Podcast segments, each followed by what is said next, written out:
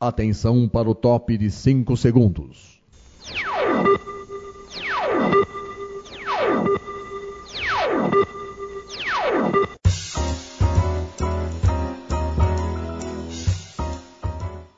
Está no ar o programa Making Off. Os segredos e os bastidores do mundo da publicidade e da propaganda. A apresentação de Regina Antonelli.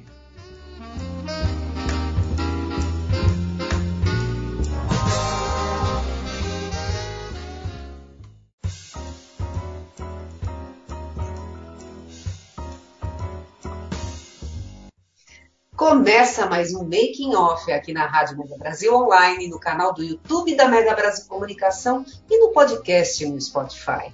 Eu sou Regina Antonelli e sempre recebo no programa um convidado, e hoje teremos uma convidada, para falar dos bastidores de uma ação de comunicação para atingir os públicos de interesse de uma marca ou negócio. E o bate-papo de hoje, gente, é sobre o projeto de pesquisa de campo, estudo de caso, pandemia da Covid-19 Paraisópolis contra a Desinformação, que investiga como a comunidade de Paraisópolis, na zona sul da capital paulista, se organizou para enfrentar um massivo volume de fake news sobre saúde que circularam nas redes digitais e fora delas durante a pandemia da Covid-19 no Brasil. O estudo de caso faz parte de tese de doutorado proposta para o Programa de Estudos Pós-Graduados em Comunicação e Semiótica da PUC São Paulo. Para falar sobre o assunto, recebemos a jornalista e pesquisadora Adriana Teixeira, que é doutoranda em Comunicação e Semiótica pela PUC São Paulo e é quem está fazendo a defesa do tema. Ao longo da trajetória profissional, a Adriana atuou por 20 anos como repórter e editora em veículos como os jornais Diário Popular, Diário de São Paulo e Brasil Econômico. Nos últimos anos, editou o Anuário de Comunicação Corporativa da Mega Brasil. Inclusive, gente, ela esteve para falar aqui no programa sobre o anuário da, da, de comunicação corporativa, tá? E neste ano, a edição de 2022, está trazendo o mais completo ranking das agências de comunicação já produzido desde que a publicação nasceu em 2009.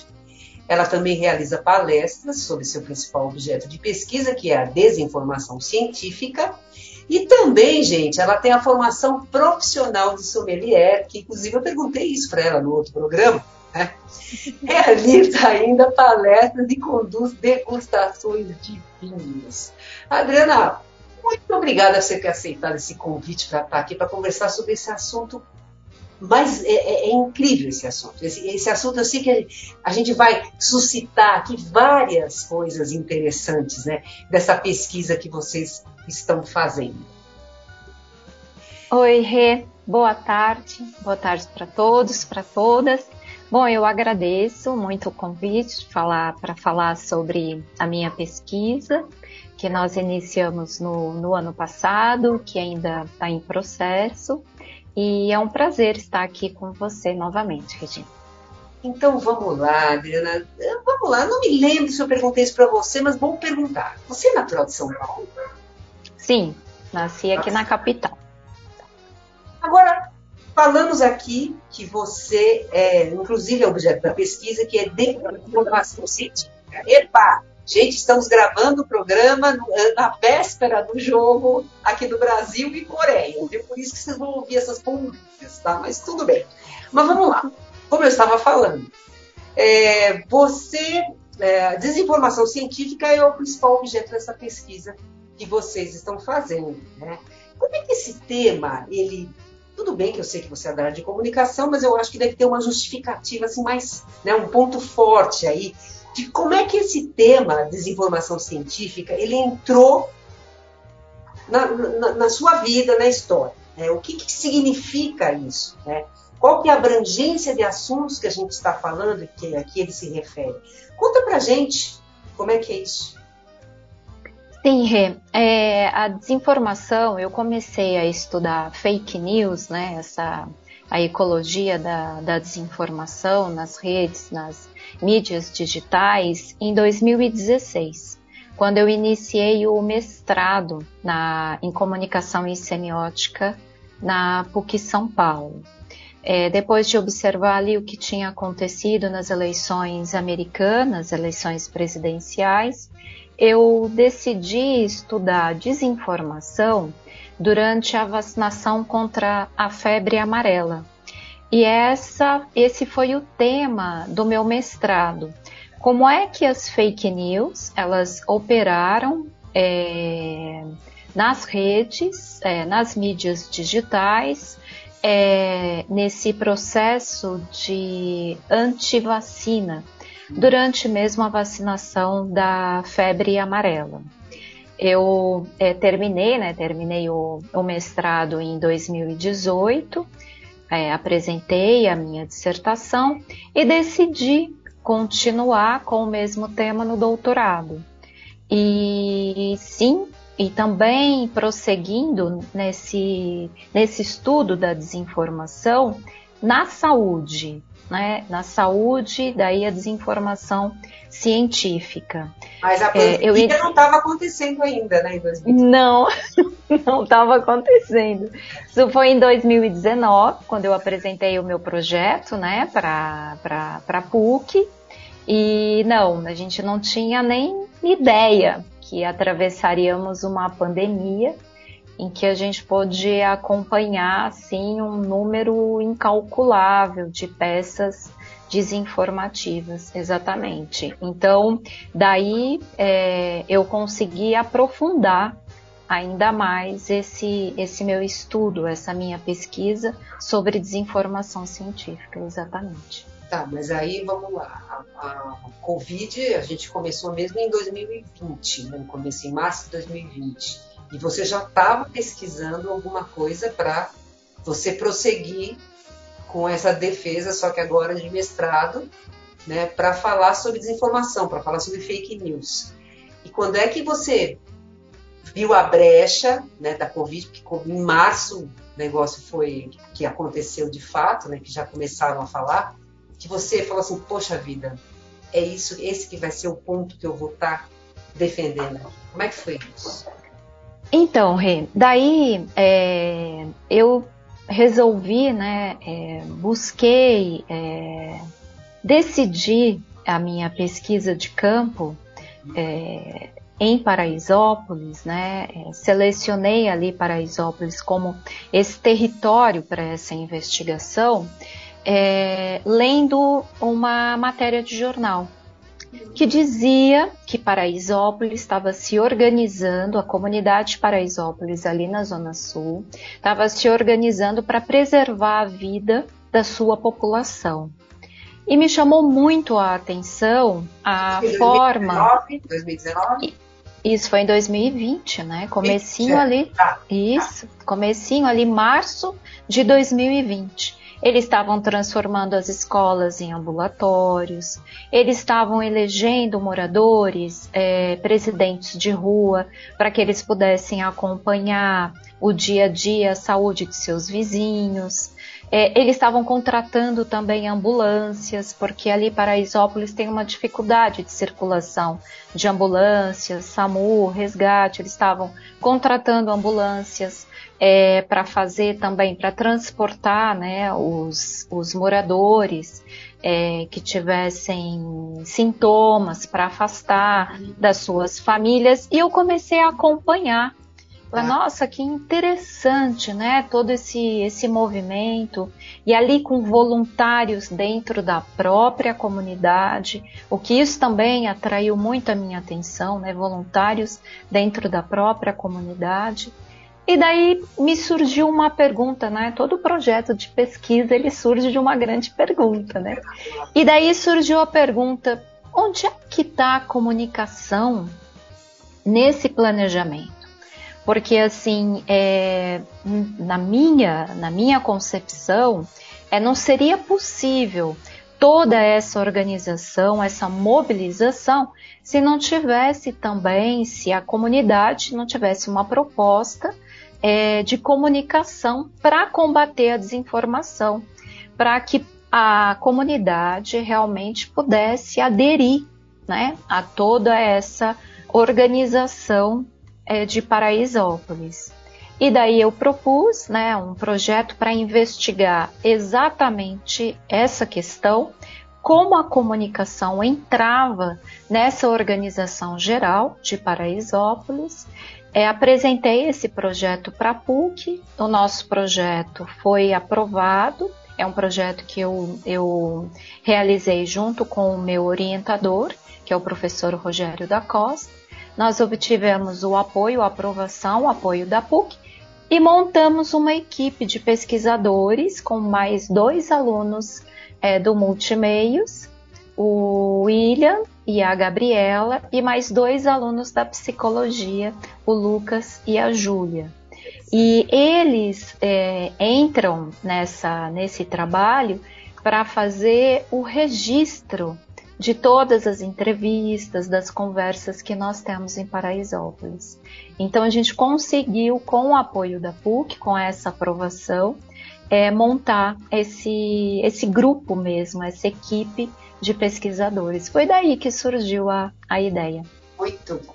Então, Adriana, e aí? Qual que foi o próximo passo? Como é que você, o que, que vocês foram fazer para dar andamento a esse projeto?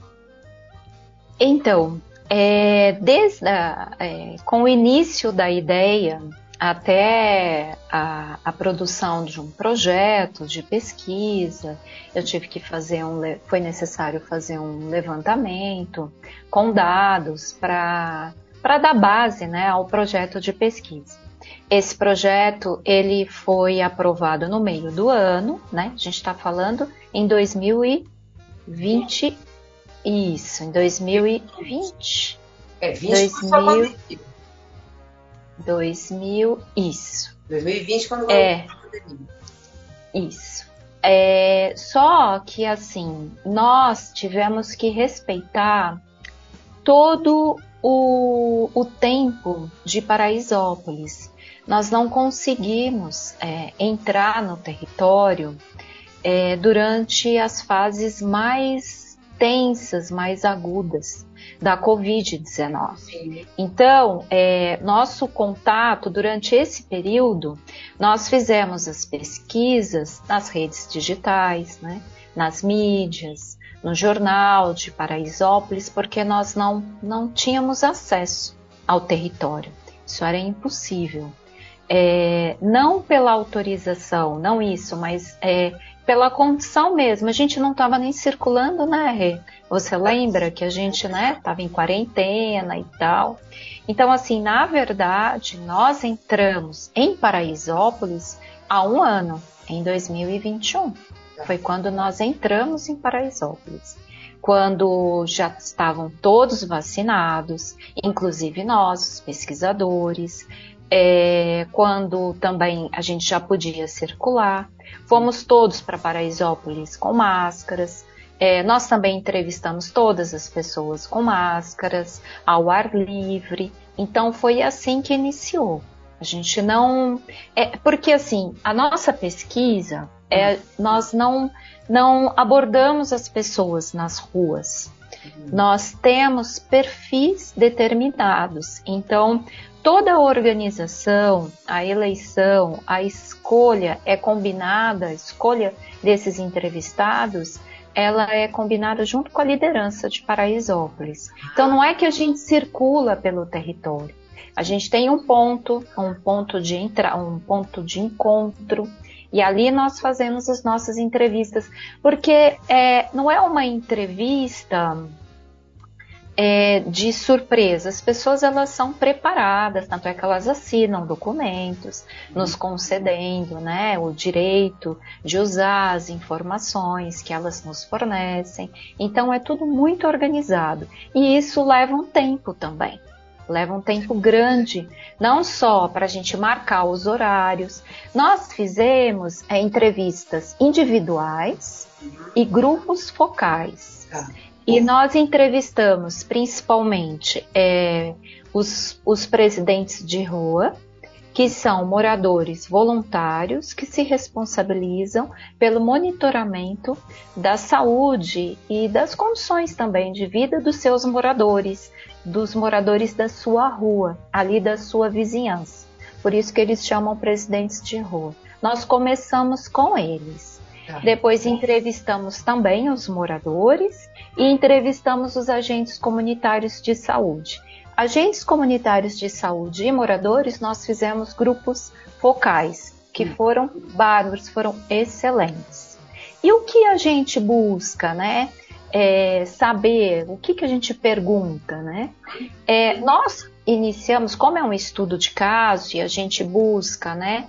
É, conversar com, com várias pessoas que participaram desse processo, é, nós fomos com questionários bem estruturados para Paraisópolis.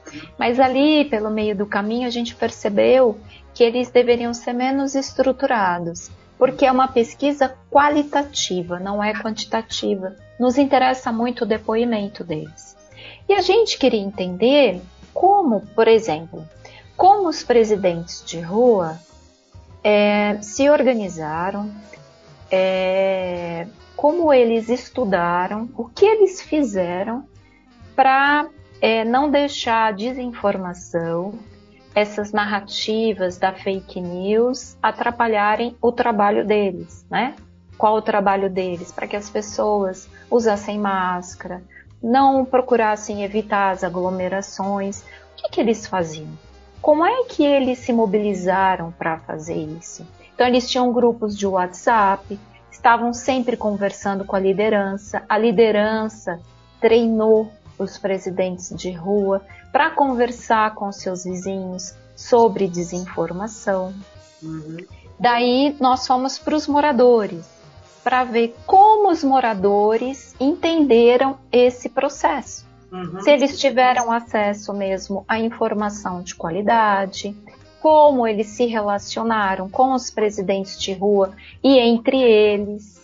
Então você vai percebendo assim que houve realmente um movimento para desclassificar a desinformação. Como isso era importante para que toda essa organização de Paraisópolis desse certo.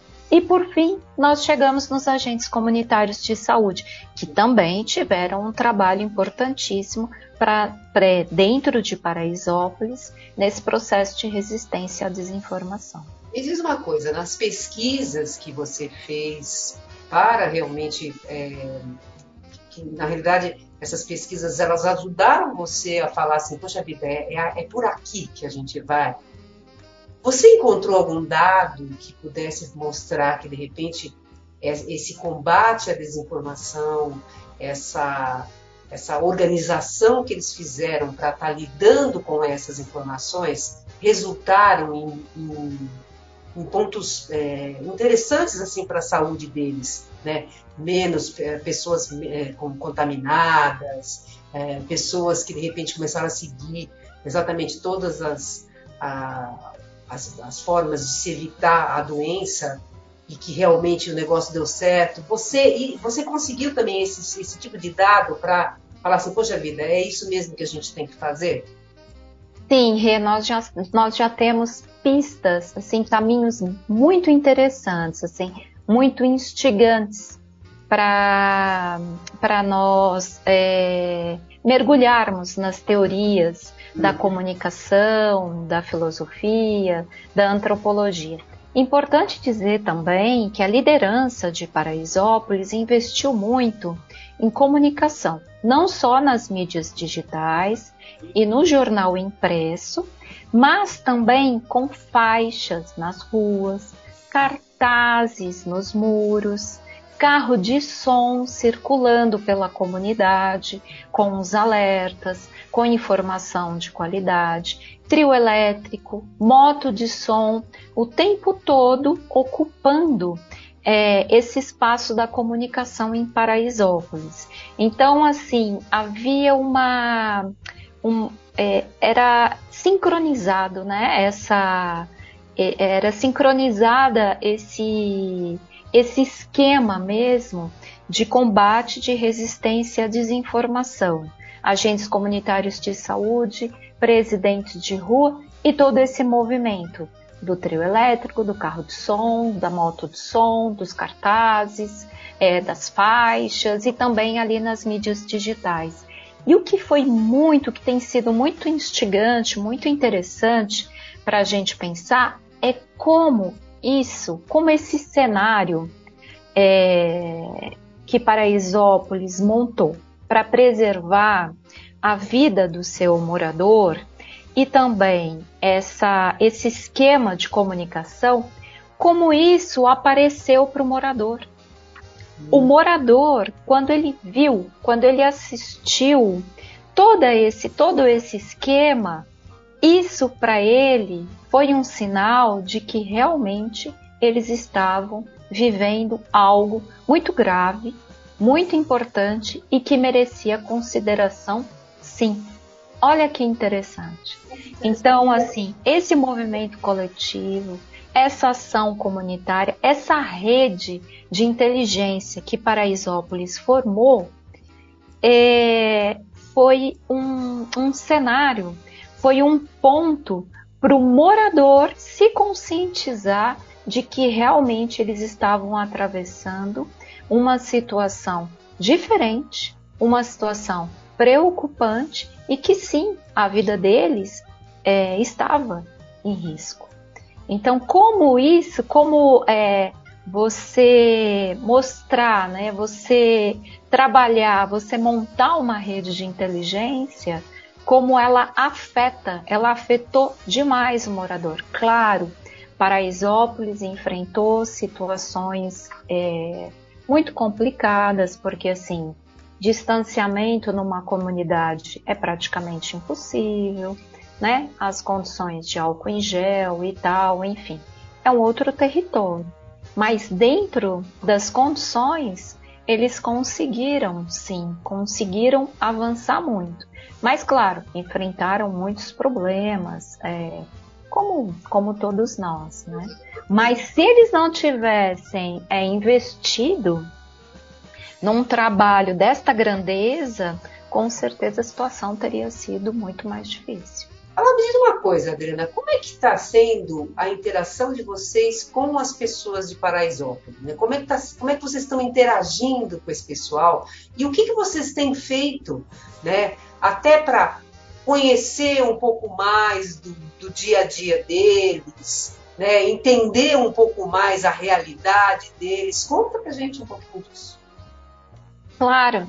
Então, é, nós é, estamos frequentando Paraisópolis desde o ano passado, é, respeitando ali o tempo, né, o tempo da comunidade. Tivemos é, alguns meses que não, não pudemos entrar em razão de alto nível de, de pessoas doentes e tal, enfim, algumas questões, né, a nossa equipe também, né, que sofreu também com a Covid.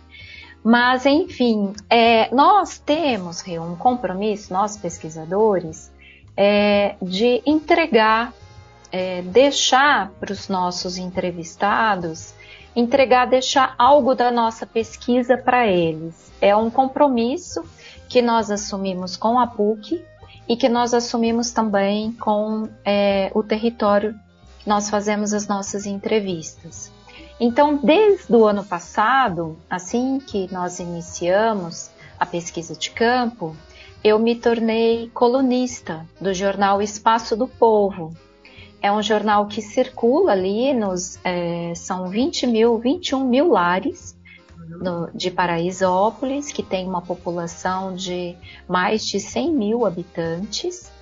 E eu escrevo sobre desinformação, sobre fake news. Como é que Mas... se deu, como é que se deu essa, esse contato de você chegar a, a ser a colunista do jornal de Paraisópolis? Como é que foi isso?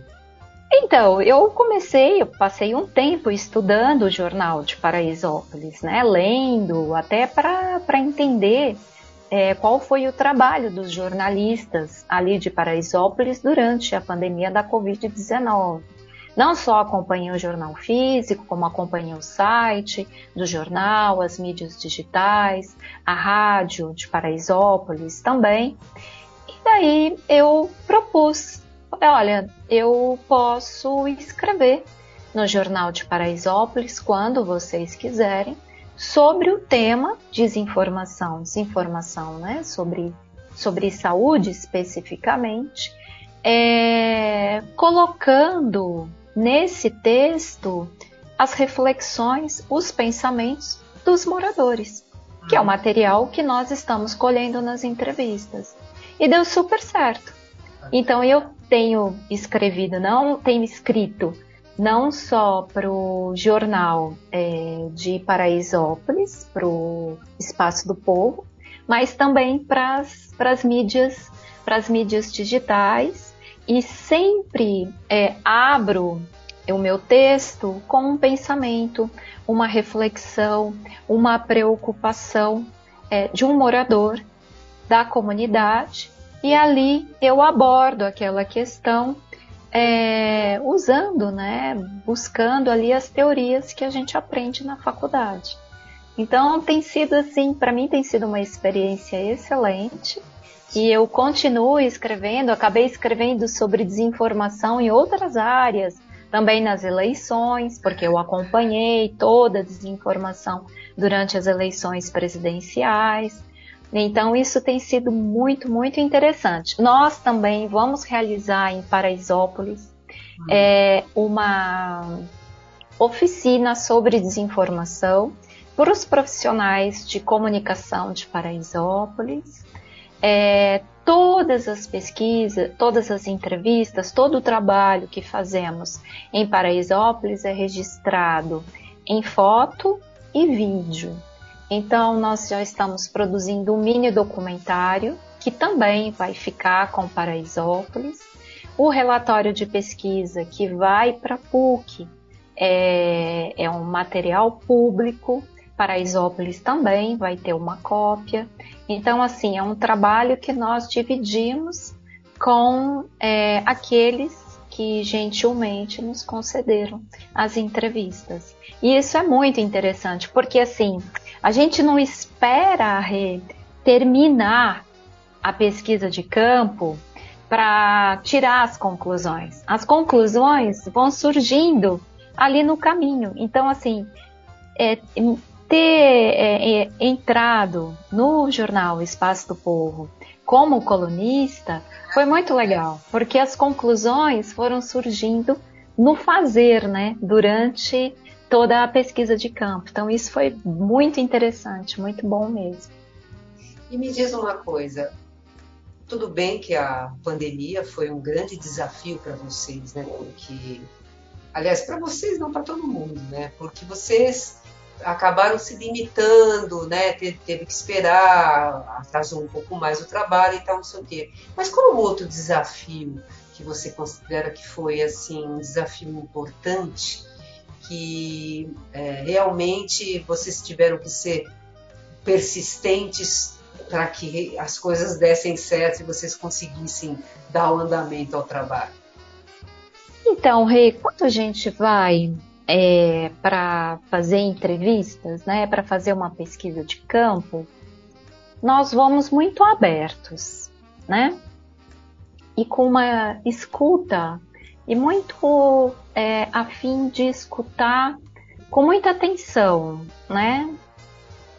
Não há é, pré, preconceitos, né? A, a pesquisa é exatamente para a gente é, fazer descobertas, né? Tentar, tentar entrar um pouco na realidade, né?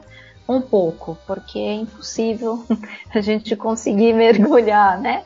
Então, assim, eu acho que foi o mais complicado mesmo, o mais difícil para a equipe foi lidar com esse cronograma. Porque quando a gente começava a conversar com as pessoas, então aí tinha que parar, a gente tinha que parar, porque aí era uma nova fase da pandemia, aí os, as, os postos de atendimento de saúde estavam muito lotados, muito cheios, e eles pediam para a gente não, não ir para lá, né? Então essa foi assim a parte assim que a gente precisou é, lidar, né? Porque a ideia era começar, terminar, conclusão e, né? Como toda pesquisa. Sim. Só que a gente estava num momento é, muito diferente. É, e nós não, não sabíamos que teríamos que lidar com isso embora né, a gente já tivesse enfrentado é, um, um bom percurso da, da pandemia da Covid-19. Mas isso faz parte, faz parte também da entrevista, faz parte também da pesquisa, do estudo de campo, né? Respeitar o tempo do território que nós estamos investigando. Eu acho que esse, o resto, o restante, assim, foi muito, muito instigante. É, entender em campo, né? Entender na realidade, num território com as suas particularidades, como isso se deu, né? Como, a informação, como essa desinformação chega até eles, como a desinformação desmobiliza, sim, como a rede de inteligência, a ação comunitária, esse olhar coletivo é, ajuda, sim, é, colabora para a resistência à desinformação. Só estando lá para a gente entender, compreender e agora, de acordo com tudo que nós estudamos, é, aprofundar melhor o que nós percebemos lá em Paraisópolis. Pesquisa vai até quando? E aí a sua defesa, quando que você vai entregar o material? Então, a minha defesa ela está programada para o meio do ano que vem. Uhum. A pesquisa em Paraisópolis é uma parte dela, tem toda a, a questão teórica, né, é, de fundamentação teórica também do trabalho, mas é, nós vamos também preparar artigos para publicação em periódicos é, científicos, Legal. além do relatório, além da apresentação é, para Paraisópolis. É, nós obtivemos também é, a, a, aprovação hum. no Comitê de Ética da Secretaria Municipal da Saúde. Então, o nosso projeto, né, a nossa pesquisa, o nosso relatório também fica arquivado lá também na Secretaria Municipal de Saúde e nós vamos fazer também uma apresentação para o grupo de pesquisa da Secretaria Municipal de Saúde, isso também é muito legal. Então, assim, a gente ainda tem muito trabalho pela ah, frente. Com certeza, com certeza, mas que bacana, viu? Agora me diz uma coisa. Adriana, quem quiser conversar com você, quiser saber mais sobre essa pesquisa, sobre esse trabalho que vocês estão fazendo, quais são as formas de contato? Bom, tem o meu e-mail, o meu e-mail pessoal, que é ateixeira.jornalista@uol.com.br ou também a gente pode se falar por meio do LinkedIn. No meu LinkedIn tem ali publicados alguns artigos é. É, que eu escrevi para o jornal Espaço do Povo de Paraisópolis. E dá até para entender lá e eu coloco também é, algumas das conclusões da pesquisa. Muito bom, muito bom. Muito obrigada, viu, Adriana? Foi muito legal esse papo, foi muito bacana, mas eu tenho que passar uns recadinhos pro pessoal. Gente, se vocês quiserem ouvir na rádio o programa, basta acessar www.radiomegabrasilonline.com.br. Nós também estamos no canal do YouTube da Mega Brasil Comunicação. Entra lá, acha o programa, toca o sininho, porque toda vez que tiver entrevista nova, você vai ser avisado e você não vai querer perder, não é mesmo? E a gente também está no podcast do Spotify. Lembrando que o programa vai ao ar quarta-feira, às 10 horas da manhã. Adriana, tchau, obrigada! Muito obrigada, eu que agradeço, é sempre um prazer. Tchau, tchau. Tchau, tchau.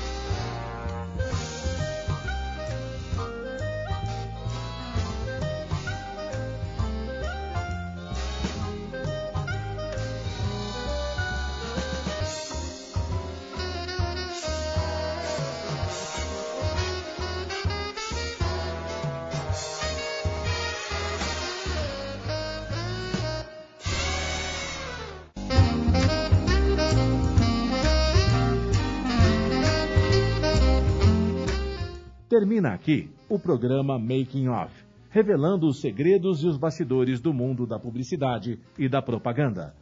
Making Off é veiculado todas as quintas-feiras, às 10 da manhã, com reapresentações às sextas, às 2 da tarde e aos sábados, às 7 da noite, aqui na sua Rádio Mega Brasil Online, que agora também é TV. Acompanhe o programa Making Off também em imagens no nosso canal no YouTube. Informação, entretenimento, conteúdo exclusivo e relevante você encontra na Rádio TV Mega Brasil Online, um canal a serviço da comunicação.